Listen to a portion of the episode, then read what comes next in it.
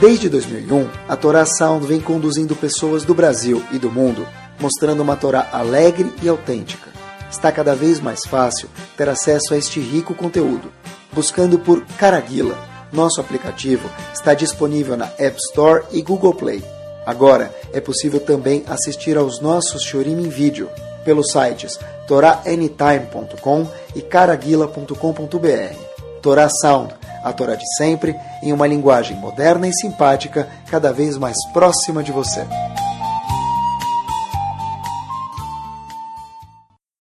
Bom, vamos lá, Bezerra Hashem. Boa noite, é super boa noite. Tava esse Shabat, eu fui com alguns alunos da Yeshiva, a gente se dividiu em algumas classes, e cada classe foi para alguma comunidade que a gente não está acostumado aí. E aí, cheguei sexta-feira à noite lá e a, o rabino da sinagoga falou: será que você podia falar algumas palavras? Aí eu falei: tá bom. Aí eu comecei a falar um pouquinho. Aí uma das pessoas falou: eu conheço essa voz de algum lugar, né? E, na verdade, as pessoas que estavam lá, de repente falaram: Rabino, posso fazer uma pergunta para o senhor? É o senhor mesmo? Falei, por quê? Falei, tinha uma imagem um pouco diferente de você. Falei, espero que eu não estraguei a imagem, né? Mas a pergunta que eles me fizeram foi a seguinte: Como que tem tanto tema para tanto shiur? Falei, olha, fiquei pensando na resposta. Eu falei para eles, na verdade, eu tenho medo mesmo de como ter tema para shiur. É um, na verdade, é um pouco duvidoso. Mas eu falei para eles o seguinte: olha, eu vou dar a resposta para vocês. Todo shiur tem que ter uma tefilá, algumas tefilot antes para Hashem ajudar para que o tema possa existir, depois que o tema existir, possa fluir. Mais ainda, obviamente tem certeza o zehut dos ouvintes do shiur, que toca bem alto, mas eu acho que junto com tudo isso tem uma coisa muito importante que é o seguinte, pessoal.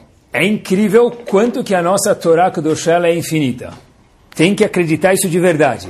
A mesma Torá o mesmo Passuco, o mesmo Humash, a mesma Mishnah, a mesma Gemara, a mesma lei na Alahá do Aruch, obviamente que a lei é a lei e o Humash é o Humash, mas quanto mais Hashem acha que a gente merece, ou que ele tem piedade da gente mostra para a gente, na mesma paisagem a gente consegue encontrar um novo ser lá dentro, uma nova cor lá dentro.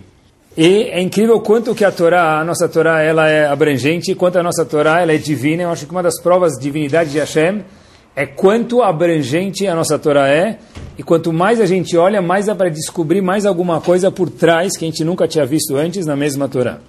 É o seguinte, uma das obras mais importantes que houve na história do nosso povo foi o chamado Mishkan, ou Betamigdash. Mishkan no deserto, o Betamigdash quando já estavam em Israel. Na verdade, foi o empreendimento de construção mais espetacular do mundo. Ah, mas já fui para Las Vegas, já fui no cassino, já fui em tal palácio. Mas ainda assim não se compara, a gente nunca viu, nisso tem que acreditar. A Gemara fala para a gente que a construção mais linda, a construção mesmo, mais linda que houve na história da humanidade, foi o Mishkan e o Bet HaMikdash. Coisa espetacular. Agora, se a construção é espetacular, assume-se que o engenheiro da construção tem que ser pelo menos muito qualificado e muito bom. O arquiteto tem que ser alguém seis estrelas. A Torá conta para a gente quem foi o arquiteto do Mishkan, do tabernáculo. E se a Torá conta, deve ser que a gente precisa saber isso. Senão, porque na verdade propaganda dele não adianta fazer porque ele já não existe mais no mundo. Então, a Torá conta para a gente que o arquiteto do Mishkan, quem foi, pessoal? Betzalel. Inclusive, a em Brachot diz para a gente que a palavra Betzalel, não é por acaso que esse nome dele é assim, é Betzel El. Ele, ele era a sombra de Hashem. Quer dizer, era uma pessoa, vamos chamar assim, quase que divina, muito espiritual, mas ele tinha que ter os traços de construção e arquitetura que ele precisava saber, porque não adianta uma pessoa ser muito ruhani, muito espiritual, para construir um prédio se ele não sabe como construir. Então, a Torá vem contar para a gente aqui um pouquinho que era Betzalel. Quem era esse Betzalel, pessoal? Fui procurar um pouquinho, vamos ver o que a gente pode aprender dele. Em Parashat Vayakel, a Torá traz para a gente a lineagem de Betzalel. Quem era Betzalel? Então, Vayomer Moshe el Ben Israel. Moshe falou para todo o povo. Eu quero que vocês saibam isso. O que? Reu, Kara Hashem, eu Hashem, chamei, assim disse Moshe, né? Em nome de Hashem. Beshem Betzalel, eu chamei Betzalel, que é o construtor do, do Mishkan, Ben Uri, filho de Uri, e, por último, filho de Hur, que todos eles eram descendentes de quem? Lematei Eudá, da tribo de Eudá. Agora, Urash adiciona uma informação muito curiosa. Tá bom, Betzalel era filho de Uri e o avô dele era Hur. Rashi adiciona uma informação. Quem era Hur? Rashi fala que Hur ele era filho de Miriam. Tá bom? Então é Betzalel, Ben Uri, Ben Hur. E a mãe de Hur quem era? Miriam, irmã de Moshe Rabbeinu. Quantos anos tinha Betzalel quando ele construiu o Mishkan, pessoal? O que vocês acham? O Mará fala que ele tinha 13 anos. Se a Gumará não contasse isso para a gente, não ia acreditar.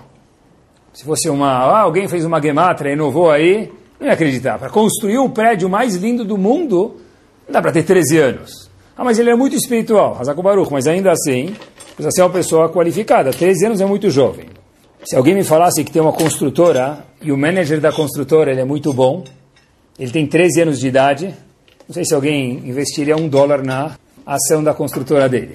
13 anos de idade é muito jovem. Não, mas ele é um menino prodígio. Ele pulou duas classes. Hazako Baruch, ele pule mais duas e duas. Quando chegar uns 25, 30, vem conversar comigo. Com 13 não. Betzalel tinha 13 anos de idade. Chega o Midrash Rabbah e ele fala, olha, me ajuda um pouquinho. Vou te contar um pouquinho para ajudar a gente quem é esse Betzalel que construiu o Mishkan.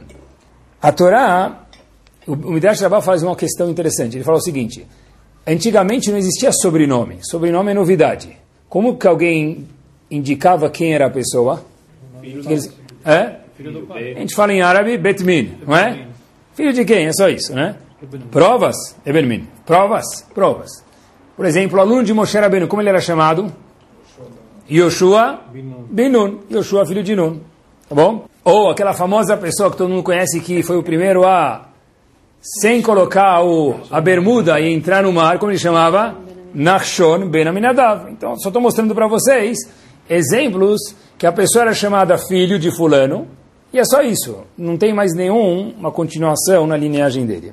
Então, pergunta o Midrash Rabbah, por que que falou Betzalel, filho de Uri, e depois fala filho de Hur? Espera aí.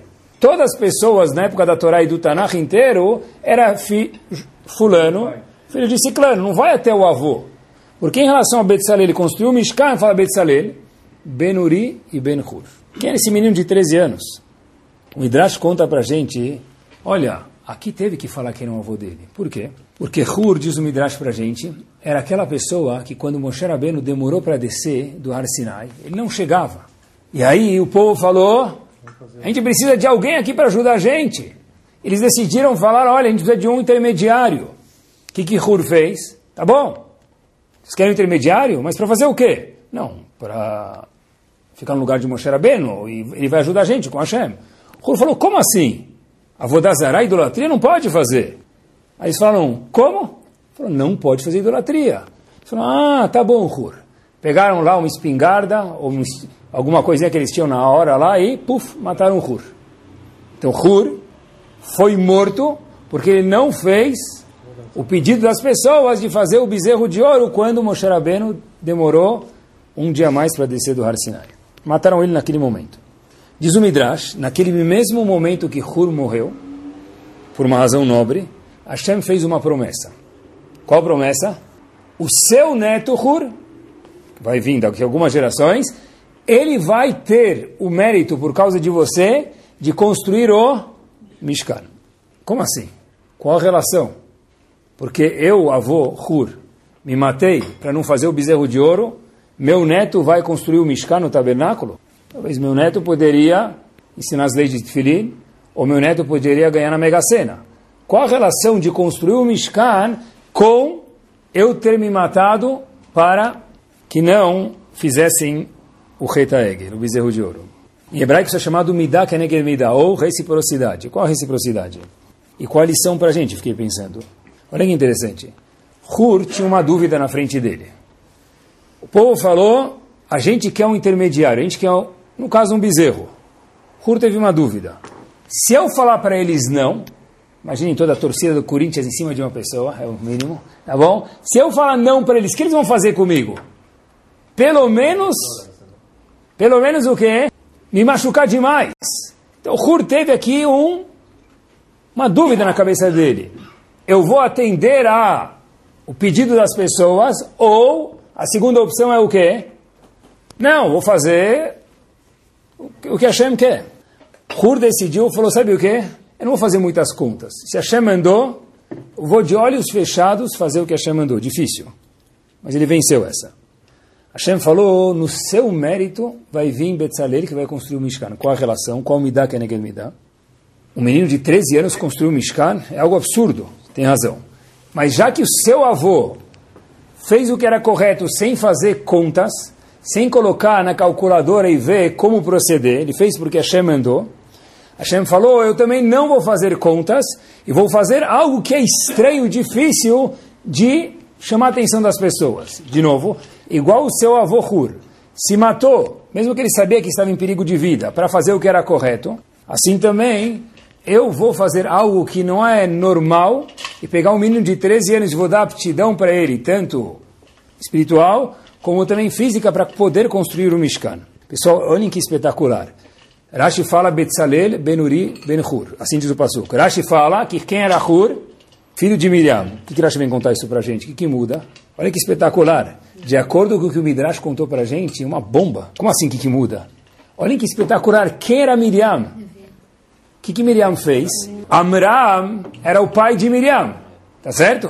Amram, todo mundo conhece a história. Ele estava no Egito e de repente Amram fala: Eu vou me separar de você, Yocheved. Sério, que triste. Como assim triste? Feliz. Mas por quê? Sei lá. Então Miriam, que era filha de Amram, foi falar para o pai dela, pai, você é uma pessoa espetacular, você é um gadolador, você é um líder. O que você fizer, todo mundo vai se espelhar. Por que você se separou da mamãe?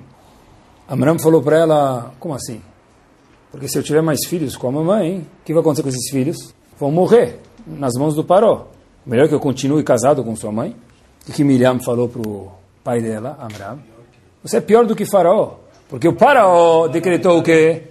Que matasse os homens, os meninos, bebês meninos, masculinos. E você, não casando com a mamãe, não vai ter nem menino homem, nem meninas femininas. Show. Hoje tem que falar menino homem e mulher. Né?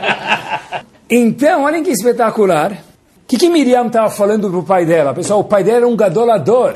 Mas o que, que Miriam renovou para o pai dela? Falou o seguinte, pai, nós temos que fazer o que é correto. O que vai vir depois disso são contas de quem? De Akadosh Baruch Hu. Olha que espetacular. Sendo assim, o Rashi falou para a gente que Betzaler era filho de Uri e filho de Hur. Quem era Hur? Diz Rashi, filho de Miriam. Por que, que Rashi conta isso para gente? Espetacular. Da onde Hur herdou essa força de falar para as pessoas, eu não vou fazer o bezerro de ouro, vou fazer o que é correto nos olhos de Hashem. Talvez Rashi está vindo contar para a gente de quem? Daí de Shemami dele, tá bom? Da mãe dele. Quem era a mãe dele? Miriam. Miriam falou, pai, você tem que fazer o que é correto, não que as contas. As contas vêm de onde? De Hashem. Nós temos que fazer o que é correto. O resto, ele maiúsculo cuida.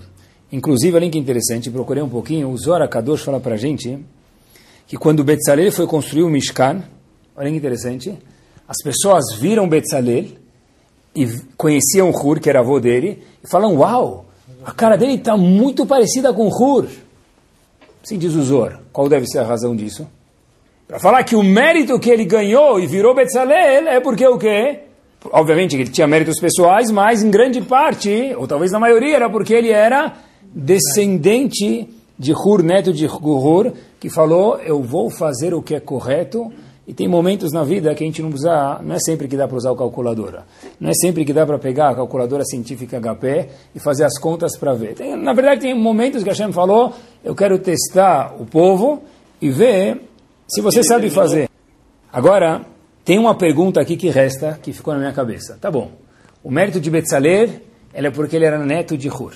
Respondeu porque falou pai e avô, quando normalmente não fala. Ah, ele também herdou isso de Miriam, por isso que Rashi fala que Hur, que era o avô, era filho de Miriam, espetacular. Mas uma pergunta ficou na minha cabeça. Por que que, que Uri está fazendo na história? Betzalel ben Uri ben Hur. Meu amigo, quem, quem é o ator principal aqui? Betzalel, Hur e Miriam. Tem um aqui que nem foi, nem cheira, como se fala em português, bem nem mal, né? Não vou falar a palavra, né? Nem cheira bem nem mal. Betzalel, filho de Uri, filho de Hur. Uri não fez nada na história. O Midrash não aponta nada de Uri, que era pai de Betzalel. Ele não fez nada. Eu acho, pessoal, que basta ser pai. Fica feio pular quem era o pai dele. Eu acho que tem mais do que isso. Prestem atenção. Hashem está ensinando para a gente, tenta imaginar um segundo.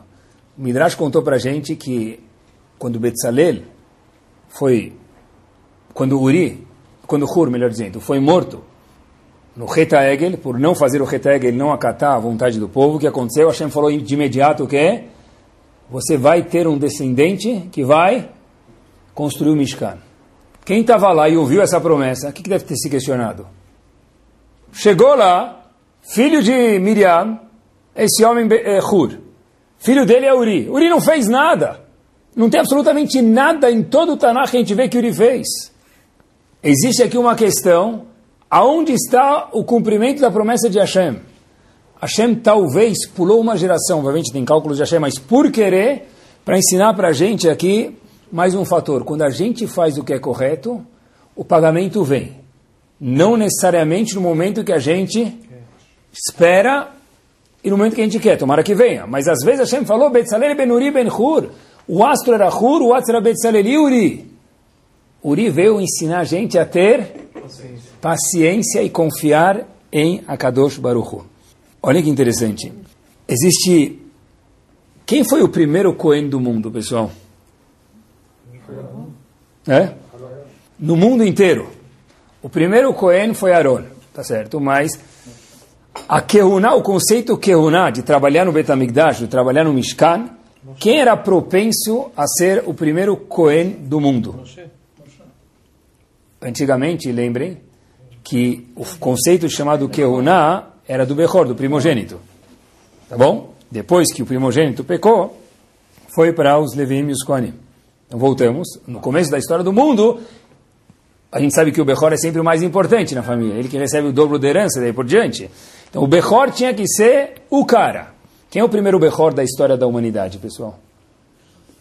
Primeiro Bechor, não pode ser Adam Arishon, porque Adam Arishon era pai. Primeiro Bechor foi Cain.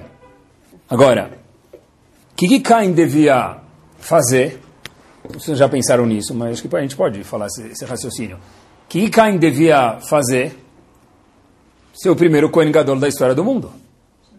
Se os planos de Hashem não tivessem mudado por causa do pecado de Adam e Rishon e algumas outras coisas, então Cain deveria ser o primeiro Cohen Agadol do mundo, que ele é o primeiro Bechor, e o Cohen deveria ser antigamente quem? O, o Bechor, o primogênito. Agora, o que, que fez Cain não ser o, o Cohen Gadol do mundo? Ele matou o irmão dele. O primeiro assassinato do mundo foi Cain. Então Cain volta triste para casa. Olhem que interessante. Cain chega em casa. Puxa vida Aí o pai dele pergunta, mas, Moncheri, o que aconteceu, meu querido? Aí Caim fala, poxa vida, eu fui trazer um corban para Hashem, está escrito isso na Torá, e Hashem me rejeitou. Bullying! Hashem fez bullying comigo, o primeiro bullying da história da humanidade, quem foi? Caim, sofreu bullying, Hashem me rejeitou. Ninguém no mundo havia trazido um corban. Eu, Caim, inovei o conceito de corban, e Hashem falou, eu não quero. Eu já fiquei mal, já fiquei mal. Mais mal ainda foi quando veio outro lá, nem estudou para a prova, colou de mim, ele seguiu a minha ideia de trazer Corban meu irmão Hevel, o próprio nome já diz Hevel, né? Que raiva desse, né? Foi lá e trouxe um Corban e o Moré deu para ele Metsuyan, e ele é Tov. Como assim ele é Tov?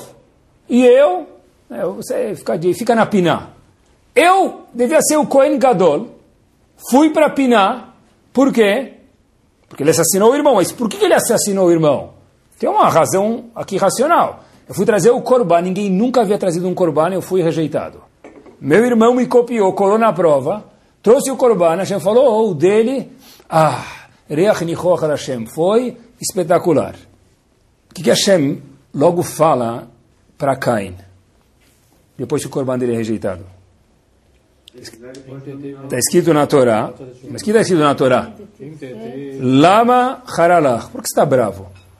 Caim, por que você está bravo? Velama na flupaneja, porque está meio, me permite no linguajar de hoje em dia, cabisbaixo, assim, não sei se é a palavra certa, está meio aventura, meio deprê. Está triste. Está triste. Século 21, o que aconteceu com você? Ah, essa, essa, esse passo é muito difícil de entender. Assim, por que, que você está triste? Porque você está cabisbaixo. Pessoal, tenta viver o Sefer Torah junto comigo. O aluno chega em casa, em casa não, vai, na escola, tá, vamos nem chegar em casa. Aí ele vai, recebe, o professor devolve a trimestral para ele, 0.8. O ponto 8 acertou porque o professor deu certo no nome, ele escreveu o nome certo, tá bom? Sim, caixinha, Mishiberá, tá bom. Aí o amigo fala para ele, meu querido, dá um abraço, e fala, ei, brother, por que você está triste? Assim, por que você está triste? você quer que eu fizesse o quê? Tem uns meninos que falam assim para mim, Rabino, se conhecesse meus pais, você nem ia me perguntar porque eu estou triste. é? Aí eu falei, tá bom, tá bom, não quero. Mudei de assunto. Mas, olha a reação de Hashem. Lama haralach. Habibi, por que você está triste, Caim? Velama laflu paneja, por que, que você está assim, cabisbaixo? Como assim, Hashem? Porque eu estou cabisbaixo? Que pergunta, mas me desculpa, é fora do local aqui. Os forno falam, tem razão. Não é assim que se lê o Passuco. Os forno, um dos comentaristas no Rumash, explica para a gente o Passuco da seguinte forma. Que kilkul, quando tem um estrago na vida da pessoa, olha que importante esse forno. Então, sheyesh kilkul ezetakana, quando tem um estrago e tem um conserto para esse estrago, Não adianta ficar triste. Você quer que eu fico feliz? Não, não fica triste, Armashavar. Aval está dele, assim que te Procura um conserto para resolver a parada. Quer dizer, Hashem não está falando bem porque você está triste. Óbvio que ele está triste. Hashem está falando por que você está triste e atolou na tristeza que você devia ter feito. Ou o que você pode fazer agora? Não devia ter feito. O que você pode fazer agora? Você poderia aí, bola para frente. Ver o que tem que fazer de certo, o que você fez de errado. E o seu corban também vai ser aceito. Olha que interessante. Hashem está falando para Caim, bola para frente. Caim não atendeu o pedido de Hashem, o que ele fez? Cometeu o primeiro assassinato do mundo e perdeu o privilégio de ser o primeiro Kohen Gadol do mundo. Perdeu. Agora, Hur não fez contas, fez o que era certo. Hashem está contando para Caim o que é certo depois que a gente já errou, é consertar a situação. Porque nem sempre dá para fazer o que é certo, às vezes a gente erra. Gente está falando, agora que você já errou, não fica cabisbaixo. Mas eu estou triste, eu tirei zero na prova. Tá bom, tenta ver daqui para frente o que fazer. Quando eu comecei a olhar para isso, pessoal, me chamou muito, muito a atenção. Em Parashat Vayera, olhem que espetacular, Hashem fala para Avram Avinu fazer uma coisa muito difícil para ele, porque ele também era um ser humano, apesar de ser uma pessoa muito nobre, mandar Hagar e Ismael embora de casa. Hagar era esposa de Avram Avinu, Ismael era filho de Avram Avinu manda eles embora de casa. Os dois estão no deserto e acaba a água. O que, que a Agar faz com o filho dela? Pessoal, está escrito na Torá, tentem vencer isso. Agar pega o filho dela, filho dela, Ismael, joga ele no meio do arbusto, está escrito na Torá, tem um pântano lá, um arbusto, ela joga ele no meio do arbusto. Para quê? Já está doente, está com febre, está sem água, para não ver ele piorar. Eu não consegui imaginar isso. Pessoal, como assim? A mãe jogou o filho para não ver ele piorar? Qualquer mãe hoje em dia, o que, que faria? Eu, eu vou dar a água que eu tenho no meu corpo para o meu filho, eu vou criar água para o meu filho. Como assim? Já que não tem água, eu vou jogar ele no pântano, jogar ele no mar, jogar ele no arbusto lá na, na floresta, na Amazônia, para não ver ele sofrer? O contrário devia ser o comum. Rav Hirsch fala para a gente, olha que interessante, que Hagar era descendente de Ham. Rav Rish fala para a gente o seguinte, olhem que espetacular. Está escrito na Torá. Ela jogou o filho dela, Ismael, Hagar jogou o filho dela, Ismael, para não ver ele morrer, que ela achou que ele ia morrer, num arbusto, no mato. Olhem que interessante. Rav Rish fala que isso é uma consequência de quem é de Ham às vezes não quer lidar com a situação, quando vê que a situação começa a ficar preta, o que a gente faz? Joga ele fora, para não ver a situação, em vez de consertar. Eu vi uma vez explicação, a palavra shichim, no arbusto, não é muito comum na Torá. Porque Hashem justo usou a palavra siach, jogou ele no arbusto. Olha que espetacular. A palavra siach é composta pela letra shin, yud, het. Tá certo?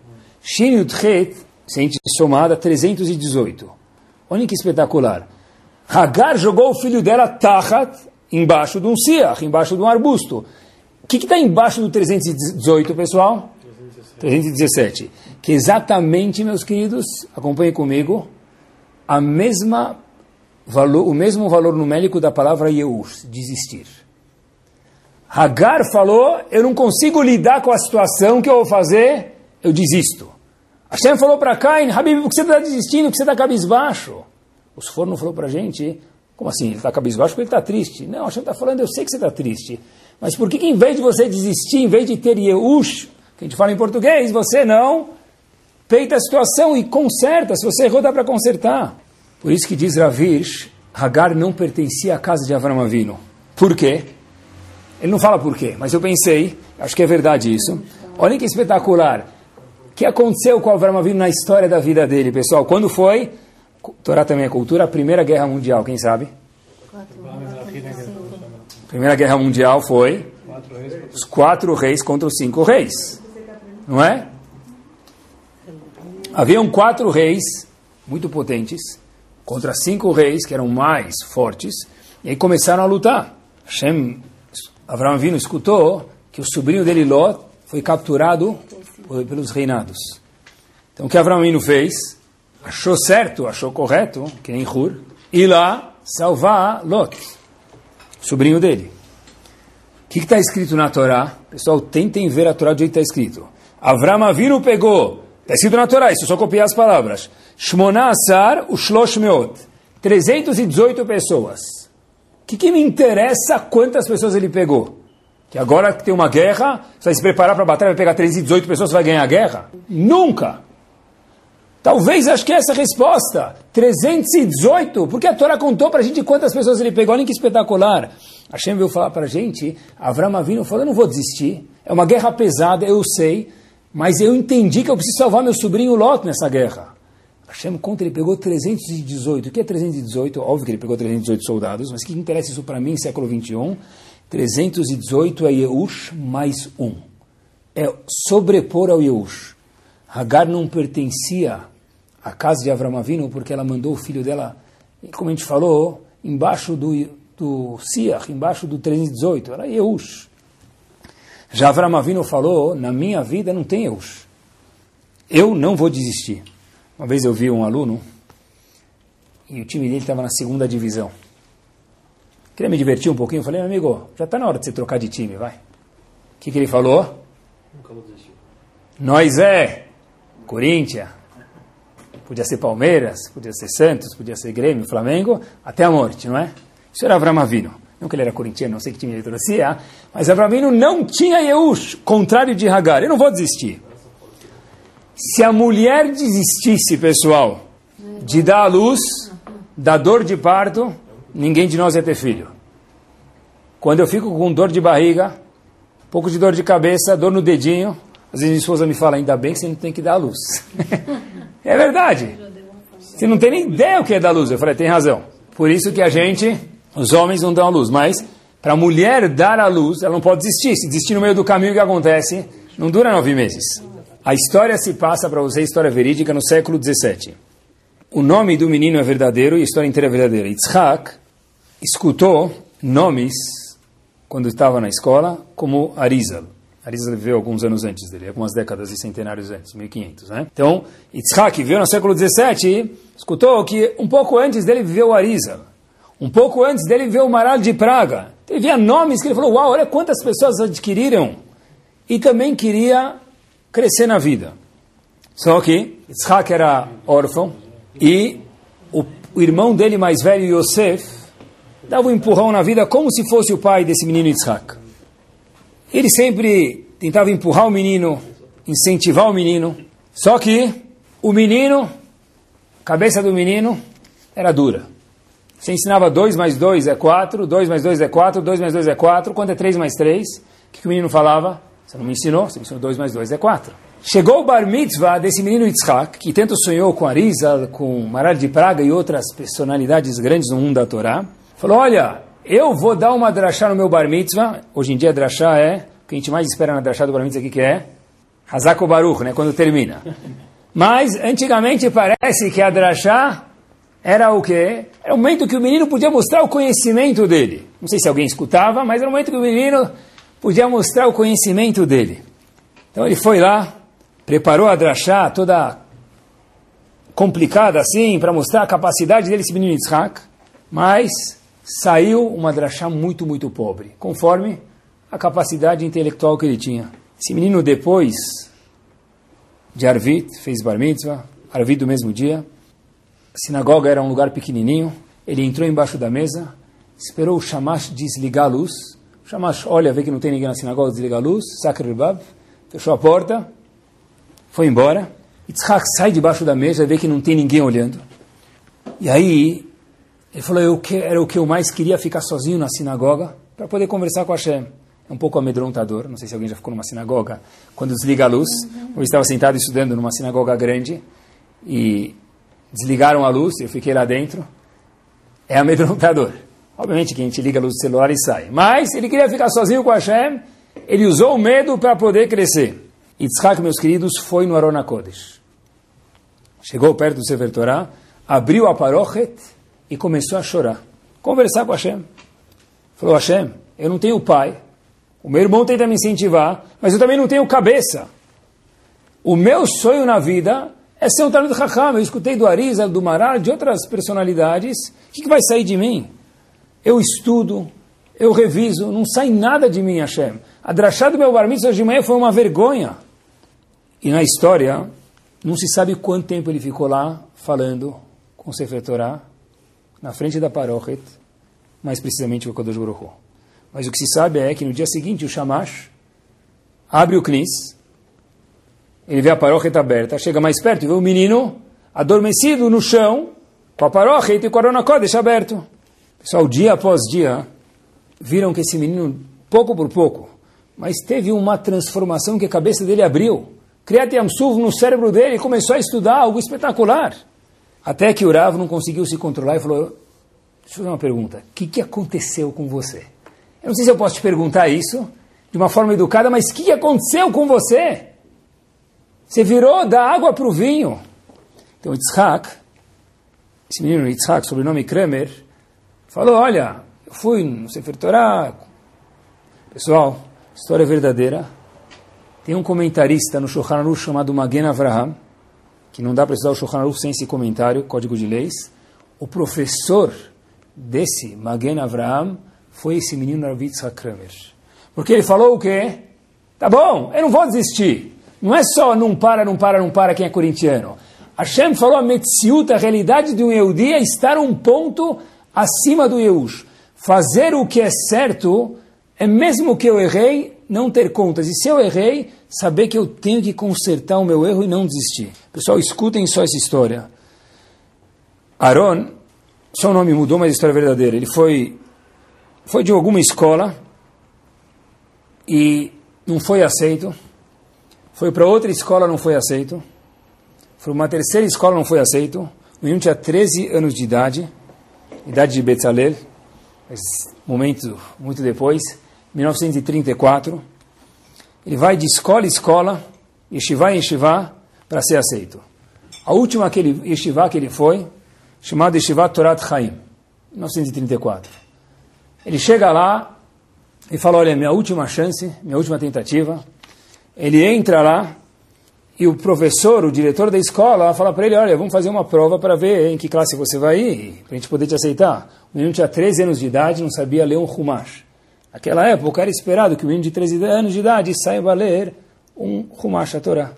Saber um Rashi, ele não sabia. Ele não foi aceito. O menino fala, eu entendo. Não tem problema, já passei por algumas, eu entendo. Mas, o nome do professor era Rav Krupnik. Não é famoso, eu não conheço. Vou pedir um favor para o senhor, disse o menino. Eu quero que o senhor me escreva uma carta que eu não fui aceito nessa Yeshiva Torat Haim. O diretor da escola falou, tudo bem. Rav Krupnik falou, tudo bem, eu posso escrever uma carta, mas só me conta o que você vai fazer com essa carta. O que, que vai adiantar você ter uma carta que você não foi aceito nem mexivá? Vou justificar que você não sabe arrumar. Então, pessoal, prestem atenção.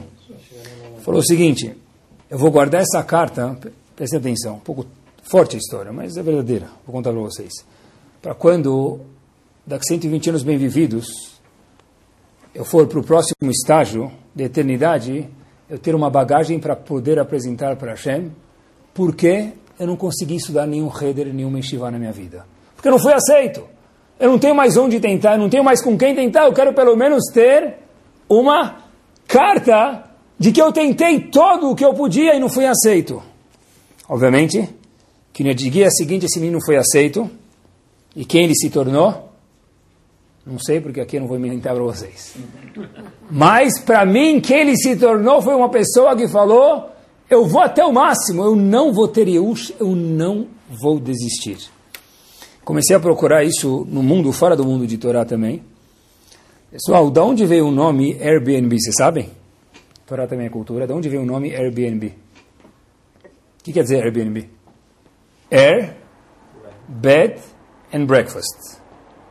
Eu não sei o air exatamente onde cola aqui, deve ser que viajar de avião, bed, cama e café da manhã. Como surgiu essa empresa? Pois procure no Google. Torá também é cultura. Em 2008, haviam três pessoas em São Francisco. Eles estavam apertados demais. Eles tinham algumas coisas que eles queriam fazer na vida, só que eles tinham ideias, só que não tinham dinheiro. Então, um deles teve a seguinte ideia de fazer o quê? Alugar o espaço da sala de casa. O outro teve a ideia de alugar a cozinha. E outro teve a ideia de alugar uma cama no quarto da casa deles. O que eles fizeram? Alugaram a sala, a cama e a cozinha, os três. Para não ter briga, alugaram os três. Pessoal, prestem atenção. O que, que aconteceu? Então, veio lá naquele momento de aluguel uma mulher, um indiano e um pai de família. Fora os três. Eu não sei como eles sobreviveram na mesma casa, não está escrito isso na história. Mas veio um indiano, uma mulher e um pai de família. Beleza? O que eles fizeram com a situação de dificuldade deles? Lá, vamos tentar ver se a gente consegue se mexer, não vamos parar por aqui, não vamos ter Yehush, não vamos desistir. Essa empresa hoje, procurem, vale mais de um bilhão de dólares. Procurem depois, curiosidade. Pessoal, tem no Airbnb para alugar? Eu procurei. Sério? Você não tem, tem mais o que fazer com a vida? Tenho, mas é, eu procuro também para o Shur. Suíte de avião na Holanda. Vocês acham que vocês estão criativos, né? Tem suíte de avião na Holanda para alugar. Tem casa de árvore na Itália. Tem mais duas que me chamam a atenção, tá bom? Tem iglu na Eslovênia para alugar. Não sei se vem com aquecedor ou não, tá bom? Pessoal, eu vi uma quarta coisa que me chamou muita atenção. Vagão de trem para alugar. Se aluga um vagão no trem. Agora, ah, quer dizer então que se eu não desistir eu vou virar dono da Airbnb? Pode ser que sim. Pode ser de alguma outra Airbnb. Mas isso aqui você vai ter que morar com o indiano, com a mulher e com o pai de família na casa. Você tem razão. Mas presta atenção, não sei, isso depende das contas de Hashem. Mas o que a gente não pode desistir isso é certeza. Porque se Hur existisse, não ia ter nunca Betzalel. Ah, mas eu sou Uri, pai de Hur, pai de Betzalel, filho de Hur, e não se concretizou nada em mim. A gente falou, calma, vai concretizar no momento certo, não desiste. Betzalel, Ben Uri, Ben Hur, e ainda é filho de Miriam. Sim, na quarta geração brotou a pipoca. Mais um exemplo. Eu procurei um pouquinho. Famosa maçã mordida mais conhecida como Apple. Apple, tá bom? Steve Jobs, que é o, o cara da Apple.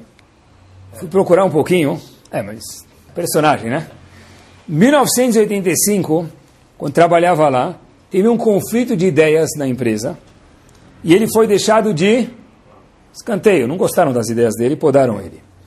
Em 1990, eles inventaram depois, junto com ele, um videogame nunca ouvi falar, se não tivesse pesquisado no meu também saber, chamado Pippin. Já ouviram falar? Pippin, 1990. 42% dos videogames foram vendidos e os outros remanescentes, 58%, não venderam nem no seio, foram diretamente para o lixão. Mas são homens que ensinaram que o quê? Que se eu desistir, se não tiver calor, e muito calor, a pipoca não vai pular. Não desistiram. Pessoal, olhem essa daqui. Walt Disney. Quem te conhece de Walt Disney? As viagens para Orlando, não só em Orlando, né? fora de Orlando também. É um mundo, é, é, é, é um mundo por si só. Quem inventou a imaginação, esse mundo da imaginação, esse mundo. Não, não são os computadores. Foi o primeiro a inventar tudo isso, foi Walt Disney. A criatividade ímpar que ele teve, né? Incrível. Agora olha que interessante. O Walt Disney teve quanto de apoio do pai? 100%. 100%. Só que o Walt Disney próprio era muito, muito, muito exigente. Ele tinha uma empresa de, de propaganda e ele não conseguia cumprir os prazos de entrega dos produtos que ele tinha prometido. Por quê? Porque já que ele era muito perfeccionista, ele não conseguia entregar a maioria dos trabalhos. Então, a empresa dele, só por curiosidade, chamava Loft ou Grams. Nunca ouvi falar. O que aconteceu com a empresa de Walt Disney? Faliu. Ele ficou devendo pessoal, na época dele, 15 mil dólares, só para vocês terem uma ideia de quanto dinheiro era isso na época, para 43 credores. Então parece que era muito dinheiro. Para dever 15 mil para 43 credores era muito dinheiro. Walt Disney ficou a ver o quê? A o quê? Navios. Navios, não. Ele foi muito mais sortudo. E conta que a única coisa que ele via no escritório dele, depois de ninguém mais ir para lá, ninguém mais contratar ele, ele viu um rato andando no escritório dele. E o resto é história. Só se eu visse um rato, estaria pendurado no lustre mais próximo ao vigésimo andar de qualquer prédio. O Walt Disney falou, só sobrou um rato no escritório, nem moscas não passam, nem navios ele não viu. O Walt Disney transformou aquele ratinho, que não era tão bonito, procurem depois na história como o Mickey Mouse de hoje em dia, em algo que não tem uma criança, um adulto que passa pelo mundo que não conhece o Walt Disney. Se você não conhece o Walt Disney, deve ser que você não morou nesse mundo. Se não conhece o Mickey Mouse, não passou por aqui, né? O resto é história. Foram homens que ensinaram a gente, que transformaram o ratinho. Falou, uau, o ratinho é minha oportunidade. Para alguns de detetização e para outros de sucesso. O povo Yehudi não suporta Yehush. Avram Avinu falou, Hashem falou para ele, manda Hagar embora de casa. Por quê? Hagar é uma moça que, Yehush é o que define ela, diz Travirsh, ela não pertence ao povo. Avram Avinu foi brigar contra os reis? Porque Avinu falou, se é o correto, eu vou ir. Mas não vai desistir? Não, porque Avram Avinu ensinou para a gente, fora tudo que ele ensinou, que o povo Yehudi não pode desistir. A nível pessoal também. Só nessa fase final, acho que é importante a gente falar, a gente está falando de Eus, de desistir, de manter o pique, de não parar, só Corinthians até a morte, é o seguinte. Fiquei pensando qual é de verdade a grande necessidade desse tópico de não desistir, pessoal. Teve um neto de uma pessoa francesa muito famosa. Pensei em nem falar o nome dele, porque senão ia perder um pouquinho. Mas tudo bem, vou falar, vai Rashi. Tá bom? Rashi era francês. O neto do Rashi, que quando a gente não fala que é Rashi, a gente fala assim, uma pessoa assim, já fica, pega só melhor. Mas tudo bem, vou falar, vai. Rashi, que era o neto do Rashi. Rashi teve muitos netos. Ele teve duas filhas, né? E alguns genros. E os filhos dele, na verdade, os netos dele, melhor dizendo, um dos netos do Rashi é chamado Rabenu Tam. Muita, é um dos Balei Tosafot, um dos que compôs o Tosfot, que está em toda a página da Gemara do lado de fora. Ele é chamado de Rabenu Tam porque, que quer dizer Rabenu Tam? Olha a curiosidade. É o Rav que quer dizer Tam, íntegro. Então a palavra Tam não era o nome dele, era um Rav íntegro. Pessoal, olhem que esse homem, neto do Rashi, Rabenu Tam, ele tem um livro chamado Sefer Ayashar. E agora acompanhem comigo de perto. Ele fala o seguinte, todo o ser humano do mundo, na época do Rashi, pessoal, o Rashi veio em 1100, ele veio em 1200, desde lá, tem altos e baixos na vida. Todo mundo. Todo mundo tem dias que quer acordar dias que fala não quero sair da cama.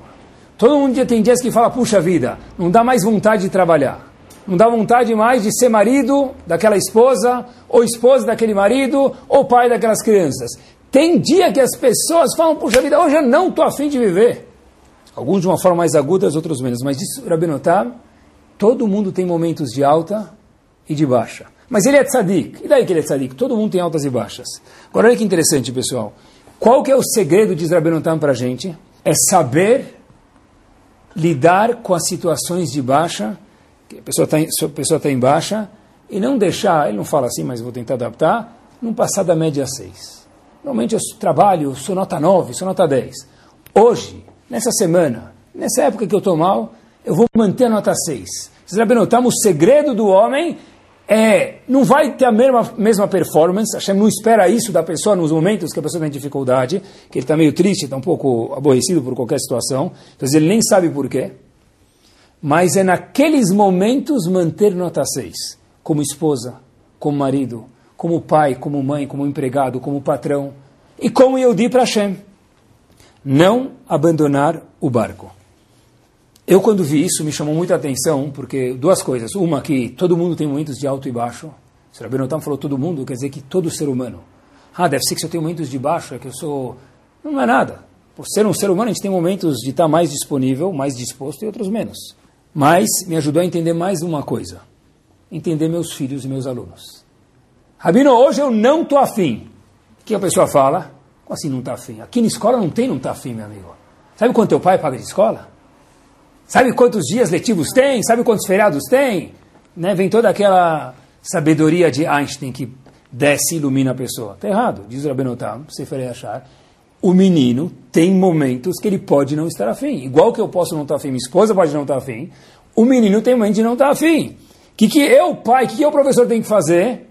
Ajudar ele a manter aquela média que ele consegue manter naqueles dias e não abandonar o barco. Essa é a sabedoria que o Sefer Yashar vai ensinar para a gente ensinar eles a não desistir. Eu estou mal? Tá bom, você tem direito de estar mal. Eu também já passei mal. Sério? Você também já teve mal? Sim, eu tive momentos de alto e baixo. Qual o problema? Não foca a vida nesse dia. Vai passar.